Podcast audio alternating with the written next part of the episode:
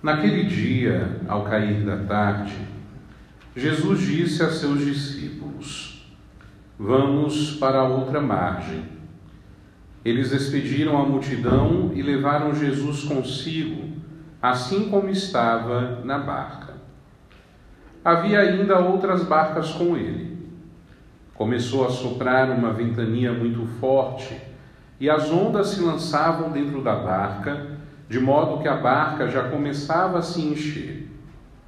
Jesus estava na parte de trás, dormindo sobre um travesseiro.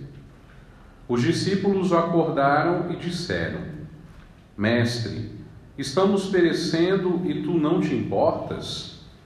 Ele se levantou e ordenou ao vento e ao mar: Silêncio, cala-te. O vento cessou e houve uma grande calmaria.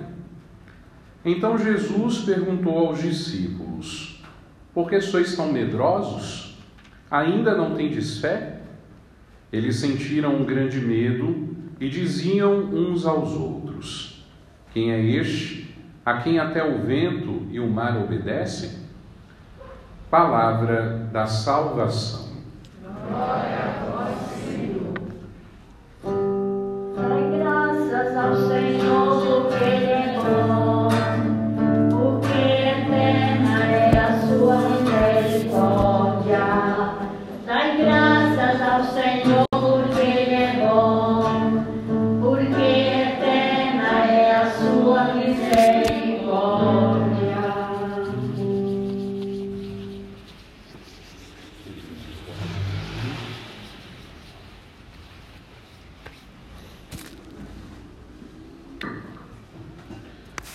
A liturgia da palavra nesse 12 domingo do tempo comum que nós estamos celebrando, ela nos chama a atenção para refletirmos um pouco a respeito da onipotência de Deus, da grandeza de Deus, do poder que Deus tem em suas mãos, bem como do domínio que ele tem sobre a obra dele, sobre a criação, né, sobre todo o universo que é obra de suas mãos. Sobretudo, a primeira leitura que nós ouvimos, que é uma resposta do próprio Deus a seu servo Jó, e o Evangelho, no episódio em que Jesus acalma a tempestade e as águas, é, nós podemos refletir este tema da grandeza, da onipotência, do poder de Deus. A primeira leitura, portanto, ela é resposta de Deus a Jó, como eu acabei de falar, uma vez que a gente conhece a, a história de Jó, Jó é aquele exemplo de, de fidelidade, é aquele exemplo de, de confiança, é, é um exemplo de quem é fiel ao Senhor em toda e qualquer circunstância que aconteça em sua vida. Segundo o livro da Sagrada Escritura que leva o nome de Jó, o diabo falou para o Senhor, o Senhor Deus, que, que com certeza, se acontecesse algumas tragédias na vida de Jó, ele iria voltar-se contra ele, contra o Senhor. Mas Deus, conhecendo o servo que tinha, permite que o diabo invista diversas tentações e situações contra Jó para provar o contrário, de que mesmo que acontecessem tragédias, Jó jamais voltaria-se contra Deus, jamais faltaria com a fidelidade para com Deus. E assim aconteceu. Quando a gente vai lendo as páginas do livro de Jó, a gente vai vendo tanta tragédia, tanta perda, tanto sofrimento que aquele homem passou, mas em nenhum momento ele volta-se contra Deus, em nenhum momento ele deixa de confiar em Deus, de colocar a sua fidelidade em, em Deus. Mas claro, Jó é, não é um extraterrestre, Jó é um ser humano. E mesmo não voltando-se contra o Senhor, mesmo não deixando de confiar em Deus, é óbvio que em algum momento Jó começa a lamentar. Jó começa a trazer à tona interrogações que são muito dolorosas a respeito de todas aquelas tragédias, de todas aquelas situações pelas quais ele está passando. E quando Jó começa a murmurar, eis que Deus responde a Jó. E é exatamente os dois, três versículos que nós escutamos na primeira leitura. É a resposta de Deus para Jó. Resposta esta na qual Deus se mostra como Criador, Deus se mostra como o Senhor de todos os elementos. É Ele Deus, o dono do mar, foi Ele Deus que conteve, que conteve o mar, né, que limitou o mar nos limites estabelecidos na criação. Deus coloca isso para Jó e ainda diz assim: Olha, é até aqui que chega a tua murmuração, daqui não passa, aqui se quebra a soberba das tuas ondas. Ou seja, Deus mostra para Jó quem de fato ele é. Ele é Deus. E mostra isso apresentando, lembrando Jó, na verdade, do poder que Deus tem em suas mãos, da grandeza infinita que pertence só a Deus. O que Deus quer que Jó entenda e que também nós entendamos é que ser humano algum pode ousar discutir com Deus ou querer pedir a Deus algum tipo de explicação ou de razão para os atos que são relacionados à sua santíssima vontade. Jó, que é um homem justo, que é um homem fiel, compreende isso. Inclusive se retrata e ele se entrega mais uma vez aos mistérios de Deus, ele se entrega aos juízos de Deus. Tanto uma coisa como outra são insondáveis. E mesmo que ele não entenda por que, que aquele monte de tragédia está acontecendo na vida dele, ele sabe que de alguma forma, por detrás de tudo aquilo, Deus tem alguma espécie de, de propósito. Essa obediência, humildade, resignação, submissão de Jó, elas devem nos inspirar. Jó sempre será um exemplo luminoso para todos aqueles que creem em Deus. Jó sempre será um exemplo luminoso para nós cristãos.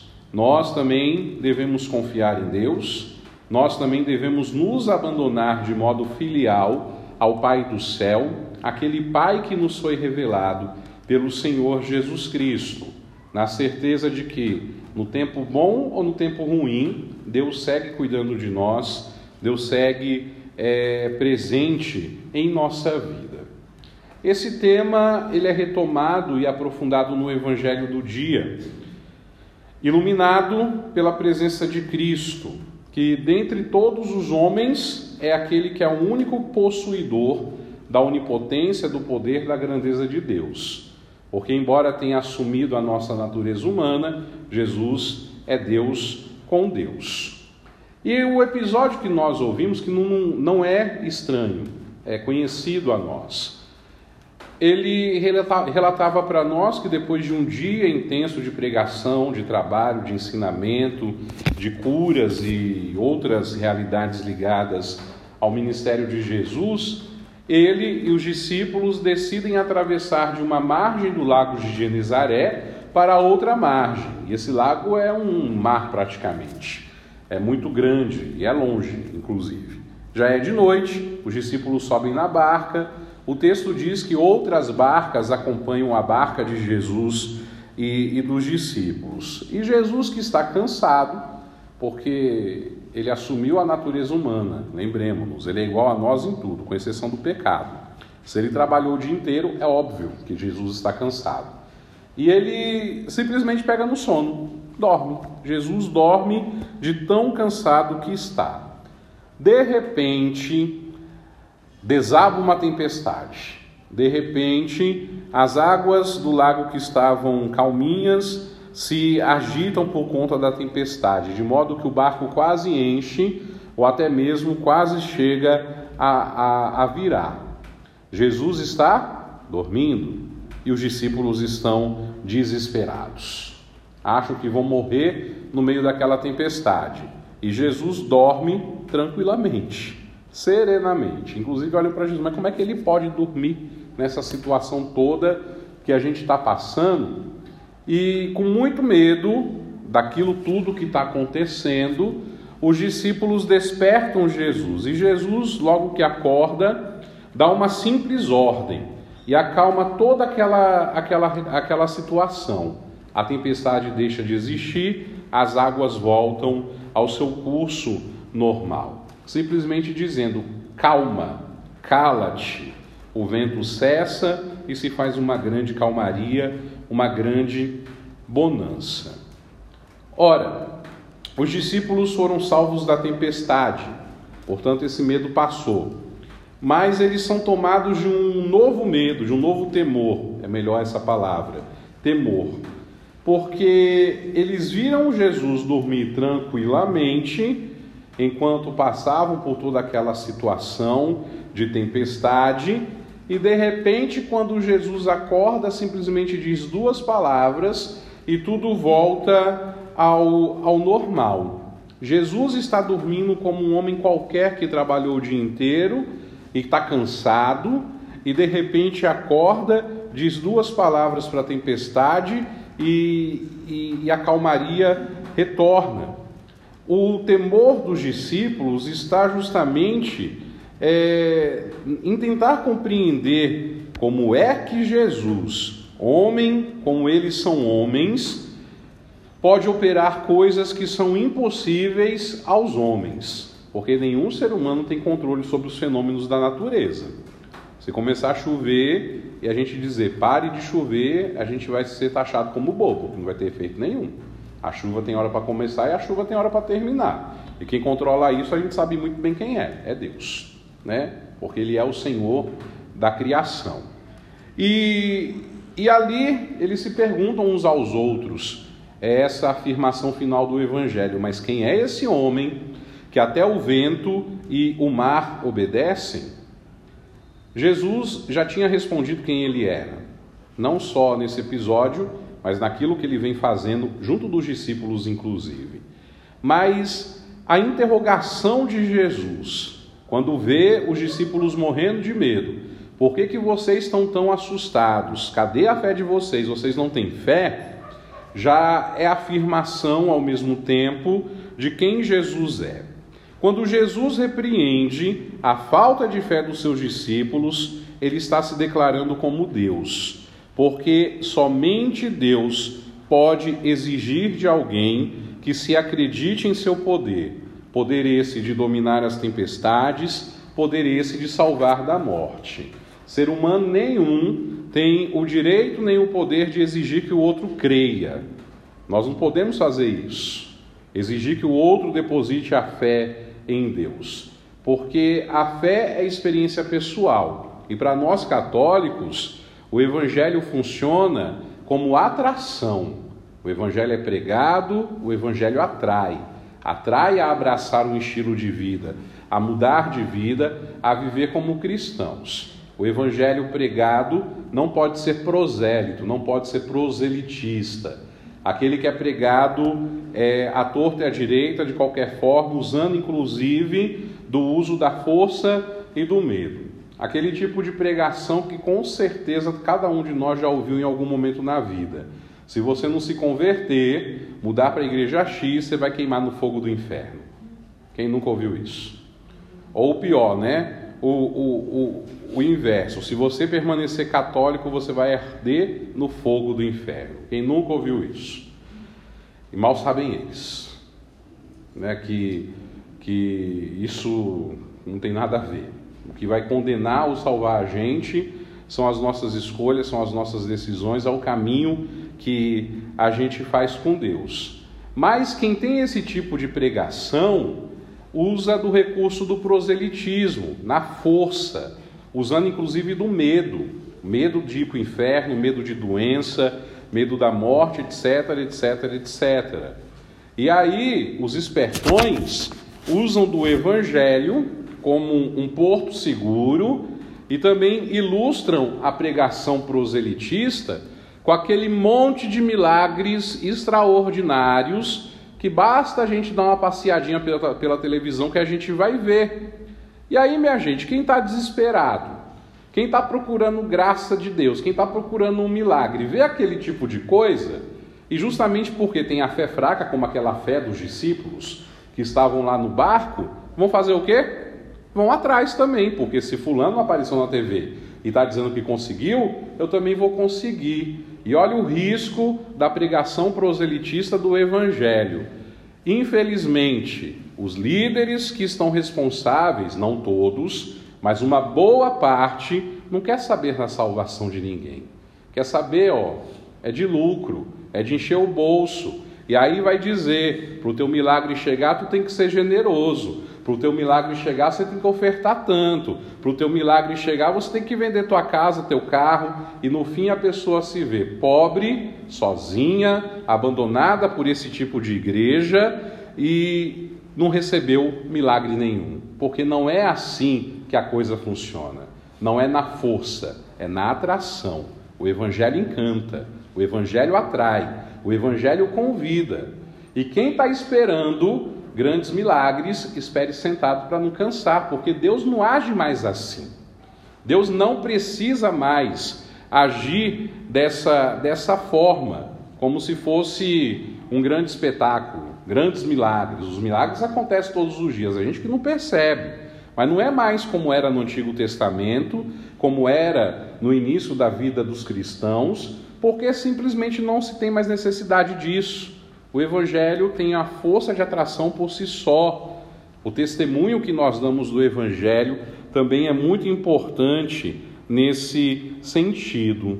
O pânico naquele dia em que os discípulos tiveram essa experiência transformou, transtornou a fé ainda muito fraca dos discípulos, apesar deles terem já presenciado inúmeros milagres que Jesus já tinha realizado.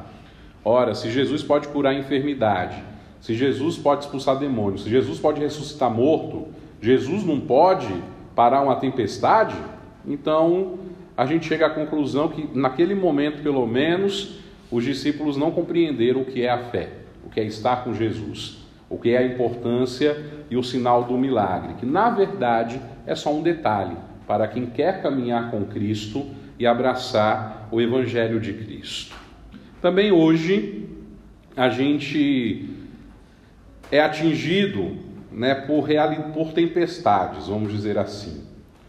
É, são as desgraças que acontecem, porque desgraça acontece e ninguém está livre, infelizmente.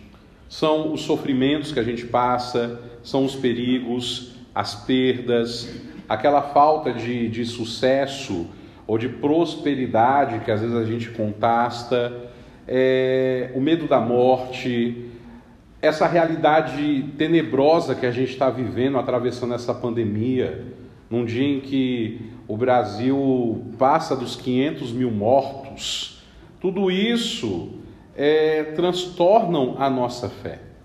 Tudo isso é, faz com que a gente caia no risco de cair na fraqueza, mas a gente tem que fortalecer a nossa fé. Se a nossa fé for fraca, essas coisas nos afetam de uma forma que podem mudar a nossa vida de forma definitiva. Se a nossa fé for fraca, a gente corre o risco de murmurar como Jó murmurou, de ter medo como os discípulos tiveram medo no meio daquela tempestade. Nós corremos o risco de esquecer que, mesmo nessas situações tão tristes e tão dolorosas, Cristo está sempre conosco. Cristo está com a igreja.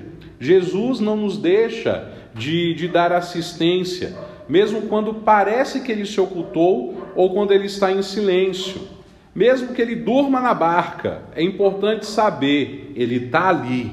Por isso, a gente não deveria temer. Por isso, a gente não deveria alimentar o medo. E aquela questão que eu falava, né, de que hoje não, o Senhor não desperta para fazer mais grandes milagres, milagres espetaculares. E a gente nem tem que pretender que, que ele faça, porque os milagres estão presentes em todos os dias, sinal de que ele está ali presente na barca, acordado ou dormindo. E os maiores milagres, certamente, é poder acordar dia após dia, viver essa vida que Deus nos deu ter saúde, trabalhar, cuidar dos nossos. Grande milagre é a gente poder falar de Jesus uns para os outros, é poder testemunhar a nossa fé, é poder ter liberdade de vir à casa dele, que é nossa casa também, para orarmos e celebrarmos juntos. Grande milagre é, é saber que nós nos reunimos não para celebrar um símbolo, mas algo que é real. Jesus se dá no pão e no vinho, é corpo e sangue consagrados que nós comungamos, alimento, força, para que a gente possa lidar com todos os sofrimentos, com todas as realidades que despertam alguma espécie de medo ou temor em nós. Grande milagre é saber que em tempos tão sobrinhos que nós vivemos, a igreja continua de pé, porque é Cristo que conduz a igreja, é Cristo que está conduzindo cada um de nós, homens e mulheres, à salvação, através inclusive das tempestades e das adversidades pelas quais todos nós já passamos, podemos passar ou, ou estamos passando. A fé madura é aquela que nos ensina que, apesar de estar doendo, apesar de eu estar sofrendo, apesar de eu ter um pouco de medo e receio, eu sei que Deus está cuidando de tudo. Tudo. Eu posso não entender com os meus olhos humanos, com os meus sentidos humanos, mas algo no fundo do meu coração me diz que o Senhor não me abandonou. Ele está lá no cantinho, dormindo ainda na minha barca, mas uma hora ele vai se levantar e eu vou dar, e eu vou ter sentido de absolutamente tudo que aconteceu, que está acontecendo ou que acontecerá na minha vida. São Paulo nos diz na segunda leitura da missa que quem crer firmemente não se perderá, mas será uma nova criatura, não mais transtornada pelas tribulações, porque ancorado à fé em quem morreu e ressuscitou por nós. São Paulo termina dizendo que a partir da ressurreição de Jesus, tudo agora é novo, tudo se faz novo.